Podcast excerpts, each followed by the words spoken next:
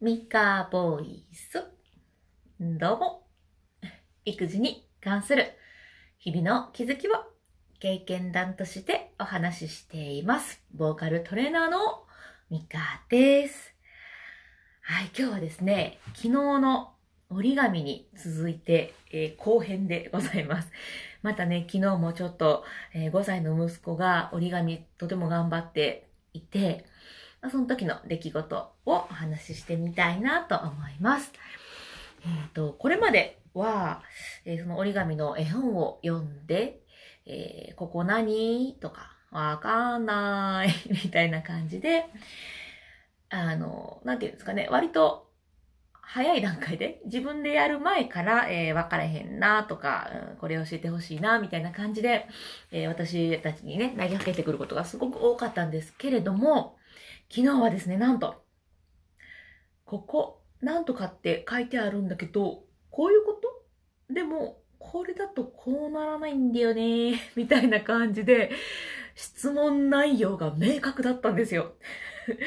で、その、そそれに、こう自分でやってみた上で聞いているっていう成長があって、おーってなりました。こんな風に聞かれたらね、なんかこっちとしても、おどれどれみたいな感じで、なんかね、答えちゃいますよね。なんか応援したくなるっていう感じなんかなっていうところですね。でね、これなんでかなっていう風にちょっと考えてみました。えーっと、まずね、その、ここ何々って書いてあるけどちょっと分かれへんみたいな言い方だったので、そのつまずいたところだけをサポートしてほしいっていう、まあ趣旨がちらっとね、垣間見えたので、この、助けた終わり、その助けの終わりが見えるから、うん、それぐらいならやってあげようっていう手助けの気持ちになったのかな、とも考えたんですけど、多分違うなと。じゃあなんだっていうふうにまた考えて、こうね、なんかね、自分でやり遂げたいみたいな、その自分、なんか、頑張ってる姿か。頑張ってる姿が見える、見えたからかなって思ったんですね。で、こうやりたいことに前向きに頑張っていて、なんかそういう姿に、おって思った気がするんです。自分一人で何でもできてしまう人って、応援の対象にちょっとなりにくくないですか？すごいなぁとは思うけれども、よし、応援しようみたいなのとはちょっとなんか違う気がするんですよ。ってことは、自分で頑張った上で、できない部分に対して、こうどうしたらいいっていうふうに聞いてくれる？そうすると、よし、一緒に達成に向かおうみたいな言葉硬いですか？なんかそういう気持ちになって、応援したくなるんじゃないかななんて思いました。うん、なんかね、その前向きに頑張る姿勢っていうのがすごい力を持ってるんだなって教えてくれたあの息子の折り紙の話後編でございました。うん、頑張ってたんですよ。もうね、その質問の内容がすごいわかりやすかったのにもう、はっってなってね、お父さんと、まあ、旦那さんとね、私で、おっってなってましたね。いやー、すごかったな。はい、ということで、いつもね、こうやって育児の、ま、気づきみたいな話を、まあね、その自分の生活とかに、自分っていうのはまあ、えっ、と、これ聞いてくださってるあなたとかね、いろんな話、いろんな方の、うーん、話にこう置き換えて考えたらどうだろうみたいな風に最近考えるようにしておりまして、まあ、そんなこんなで、えー折り紙後編を話してみました。あ、チョコさん、チョコレイコさん、ディスコさん。ありがとうございます。韻を踏んでいる。えーっと、じゃあちょっとね、まあ、育児の話終わったところなので、今からボイトレやっていきます。でまあ、ボイトレっていつも書いてますが、えーっと、ボイストレーニングのトレーニングまでしません。えーというのも、えートレーニングってなると、その人それぞれの、えー筋肉のうん使い方とか、まあ、声の出し方の癖とか、そういったところを踏まえて、うん、やっぱアドバイスしていかないと、変な風になってしまうのは嫌なんですね。もうあそういう無責任なことしたくないので、えーっと、私がここでやっているのは、声出しみたいな感じです。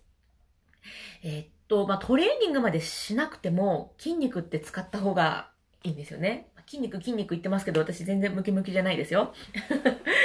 でね、声も、あの、やっぱ使ってた方が絶対に、あの、いいんだっていうことを最近ね、つくづく感じていて、あの、表情筋もそうですし、その声を出す筋肉そのものが、えー、なんか健康につながるみたいなところをちょっと感じている時期です。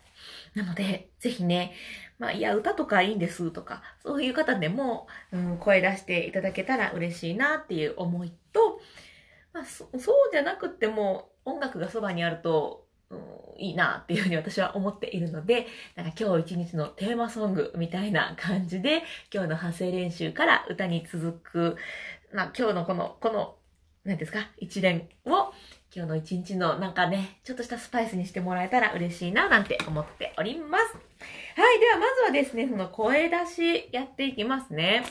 で今日は、えドレミファソの音を先そうだな、説明します。この前ね、私ノートで書いたんですけど、あの、ドレミファソって、まあ、これです。でね、なんとなく、こう順番にポンポンポンってこう階段を登ってるようなイメージがあるんじゃないかななんて思うんですけど、ちょっとね、鍵盤を思い出してみてください。えー、白い鍵盤と黒いやつ、黒い鍵盤。あの、猫踏んじゃったで押さえるやつ。これは全部黒鍵です。黒い鍵盤で黒鍵。で、えっ、ー、と、ドレミファソで押すのは白い鍵盤。発鍵ですね。で、ドとレの間には、という感じで半音の黒鍵が入ってきます。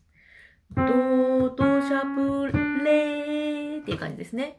で、レとミの間にも、レ、レ、シャープ、ミという感じで半音が入ってきます。で、ミとファには、半音だけなんですよ。黒鍵がない。ということでね、ドとレは、半音、まあ、二つ分っていうのかな、三つ分っていうのかな。ド、ドのシャープ、レっていう感じで三つ音が存在します。でも、ミーとファーは、ミーとファーでも半音で隣同士なので、二つしか音幅がないんですよ。つまり、ドとレと同じ幅だけ階段登ってしまうと、ミーとファーでおかしくなります。っていうことになるんですね。これちょっとね、もう説明が言葉だと難しいな。なので、なんとなくこう、ポンポンポンポンって、えー、同じ幅で登っているように感じてしまうドレミファソですけれども、実は、ドレミ半音だけ上がって、そうっていう風に音が上がっています。よくあるのがね、ドレミファーっていう感じで、ファの音よりもちょっと高い音を出してしまう。とか、ドレミファーっていう感じで、その音にも低い音出してしまうっていうこと。ね、よくあるんです、実は発声練習の時にもね。なので、意外とドレミファソ難しいんですよ。なので今日は、ちょっとその辺を意識して 意識してて難しいんですけど、えー、発声してみてもいいんじゃないかななんて思っております。ちょっと銅の音じゃないですか、こっからいきますね。で、音もドレミファソの音じゃないですけど、これファーソーラから始まってますけど、発声、えっ、ー、と、言葉としてはドレミファソでやってみます。ドレミファソで、ファーの音を思ったよりも、まあ、ひ、人によるんですけど、まあ、低めに取っとくといいかな。ドレミファソ、ドレミファこんな高くないんです。音は思ってるより低めに取っとくと当たりやすい。そうの音は思ったよりも上目に当てておくと当たりやすいっていうのが、まあ、そうですね。あるあるかな。私が今までこう、いろいろたくさん生徒さん見させていただいた中でのあるあるでございます。やってみましょう。ドレミ低め高めいきましょう。3。はい。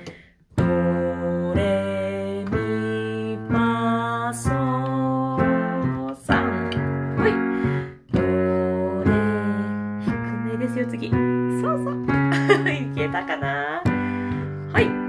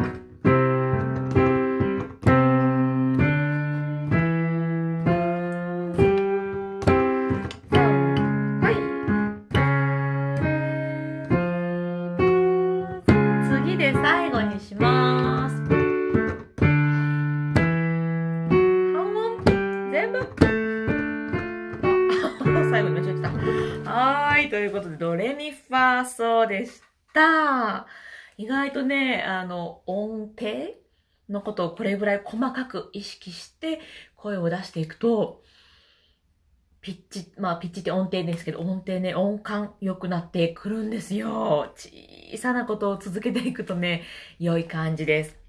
で、今日は、えーとですね、ジブリのテルーの歌、あれやっていこうと思います。あの曲結構ね、スパンスパン音を当ててる、うん、うん当てて、うん、当ててるんですよ。当ててる。えっ、とね、夕闇迫る雲の上のやつですね。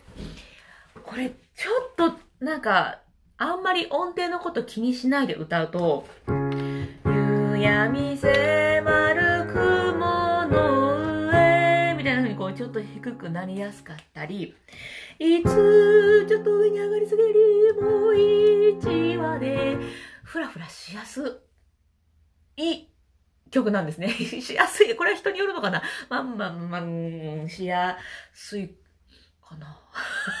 気を抜くと私はピッチがプラプラっと揺れますね。結構まっすぐしっかり歌ってるので、音程をスパーンと当てて歌うっていうことをしたいときに私よくこの歌使ってました。声出しがてらというかね。ちょっとやってみますね。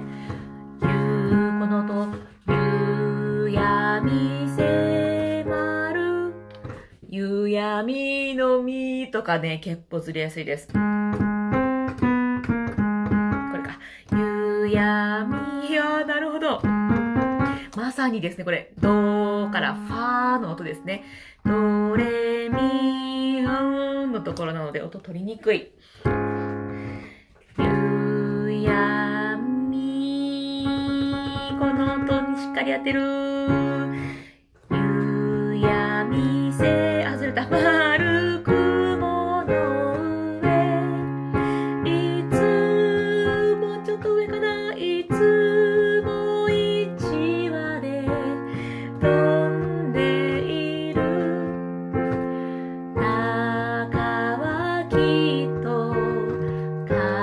しか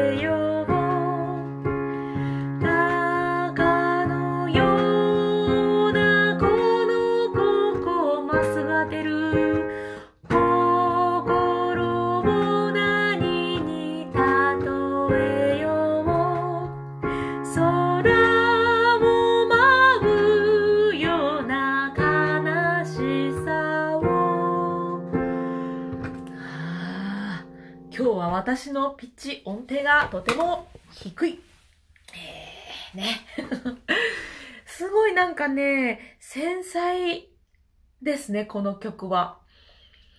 まあ、いろいろ、えーっと、どう言ったらいいかな。歌の技術、えー私これまでね、いろいろこの音声配信で話してきたんですけど、えーしゃくり上げるとかね、夕闇せせららんってしゃくり上げるとか、く、く、雲の、雲、雲とかね、いろいろやったりすることももちろんできるんですけど、この曲ってすごいまっすぐ、まっすぐ歌うことで、この曲の良さが出るんじゃないかななんて思うので、この曲はね、もう本当に神経尖らせて繊細に歌うと、あの、テルーのあの感じが出るんじゃないかなと思います。実際に聞くだけじゃなくて声を出してみるとわかると思います。意外とね、ちゃんと出すの難しいんですよ。いや今度私歌わないので、ぜひ歌ってみてくださいね。夕闇、この音、夕闇。いきますよ。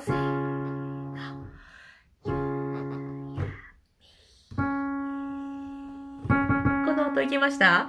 結構むずいんですよ、これ。こういうね、ちょっとずつのところも、えー細かくやっていくと、歌がね、上手くなっていきますよ。ぜひぜひ。じゃあ、えっ、と、ぜと、ぜ、ぜと、ざっと弾き、弾もう、全然喋れてないの。えーざっと弾いていきますので、ぜひ歌ってみてくださいね。では行きましょう。夕闇迫る雲の上です。 One、two、サン。はい。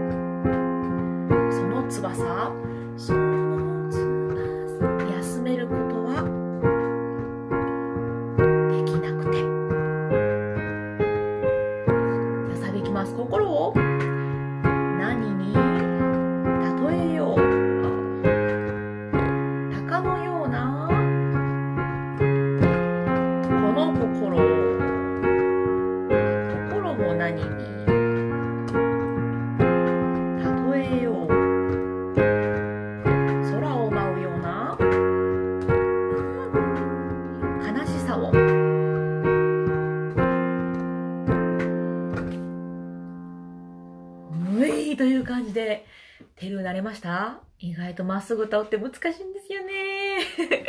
はい。ということで今日はテルーの歌をテーマにやってみました。えー、っと、そう、私ね、ジブリめっちゃ好きで、いろいろまあね、これまで歌ってたんですけど、意外とね、ジブリの歌難しい曲多いんですよね。さらっと歌ってるようで結構むずいなっていう曲いっぱいあるのでね、もしよかったらいろいろ探してみても面白いかもしれません。はい。では、そんな感じで今日の配信は終わりにしていこうかなと思います。えーっと、まあ、育児のコミュニティやってたり、えーノートでいろいろ書いてたり、参加型のアカペラ、えー企画とか、え立ててたりします。私のプロフィールのところ行っていただけたらいろいろ見れるので、またよかったらチェックしていただけたら嬉しいです。では、今日も最後まで聞いてくださってありがとうございました。またお耳に書かれたら嬉しいです。それでは、また。